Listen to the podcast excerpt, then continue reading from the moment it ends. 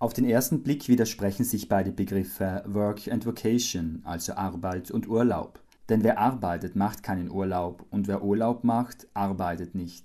Auf den zweiten Blick trifft es aber auf viele Arbeitnehmerinnen schon lange nicht mehr zu. Sie lesen und beantworten E-Mails im Urlaub, nehmen an Videokonferenzen in Hotelzimmern teil oder vergleichen Angebote von Lieferanten beim Frühstück. Im Unterschied zu solchen Situationen geht Workation einen wesentlichen Schritt weiter.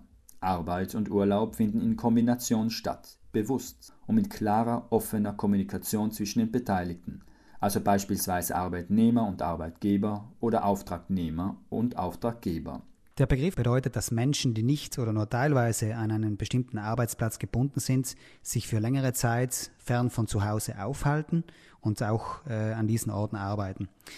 Diese neue Zielgruppe ist vor allem durch eine lange Aufenthaltsdauer und durch spannende Networking-Möglichkeiten interessant und ist vor allem natürlich relevant für die Nebensaisonen. So Wolfgang Töchterle, der Marketingdirektor der IDM. Südtirol ist eine der beliebtesten Urlaubsdestinationen in Europa. Man kann neben der Arbeit in Südtirol viel unternehmen. Egal ob das Bergsteigen, das Schwimmen, die Kultur, das gute Essen, Südtirol ist facettenreich. Ist dieser Trend auch in Südtirol angekommen? Südtirol bietet sich da zu seiner attraktiven Nebensaisonszeit natürlich an. Hier in Südtirol zählen wir mittlerweile weit mehr als 100 Unterkunftsbetriebe, die hierzu ein professionelles Angebot entwickelt haben.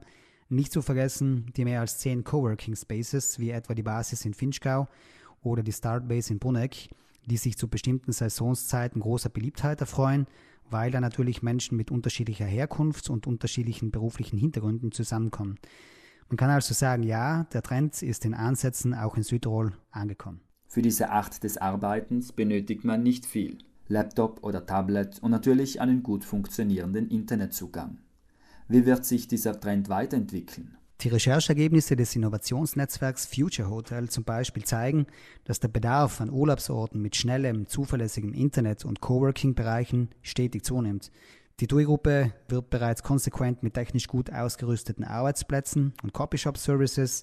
Madeira äh, geht noch einen Schritt weiter und bietet Vocation-Interessierten eine eigene Online-Plattform äh, mit monatlich buchbaren Apartments und organisiert sogar gemeinschaftliche Freizeitaktivitäten mit anderen arbeitsmotivierten äh, Reisenden. Auch Airbnb Co-Gründer und CEO Brian Sesky berichtet, dass derzeit bereits 20 Prozent aller Unterkünfte für 28 Tage und länger gebucht werden.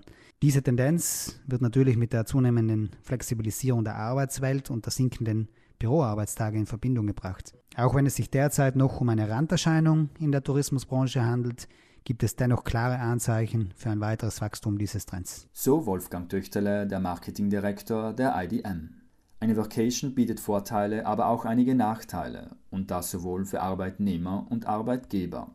Reisen erweitert den persönlichen Horizont. Es macht Spaß und bereitet Freude. Die Motivation steigt. Neben der individuellen Freiheit des Einzelnen könnten auch Teams gemeinsam zum Arbeiten und Urlaub machen verreisen.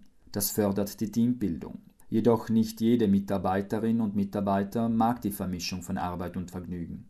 Für Mitarbeitende, für die eine feste Struktur besonders wichtig ist, denen Flexibilität vergleichsweise etwas weniger wichtig ist, muss es sich also nicht um ein erstrebenswertes Arbeitsmodell handeln. Der persönliche Austausch mit Teamkolleginnen, das ungezwungene Gespräch bei der Pause, der Dialog über Ideen, Ängste und Sorgen, die Kommunikation über Wünsche und Erwartungen fehlt auf Dauer. Welche Vor- bzw. Nachteile es im konkreten Fall gibt und ob die Vorteile die Nachteile überwiegen, sollte der Arbeitgeber gemeinsam mit dem Arbeitnehmer im Einzelfall bewerten.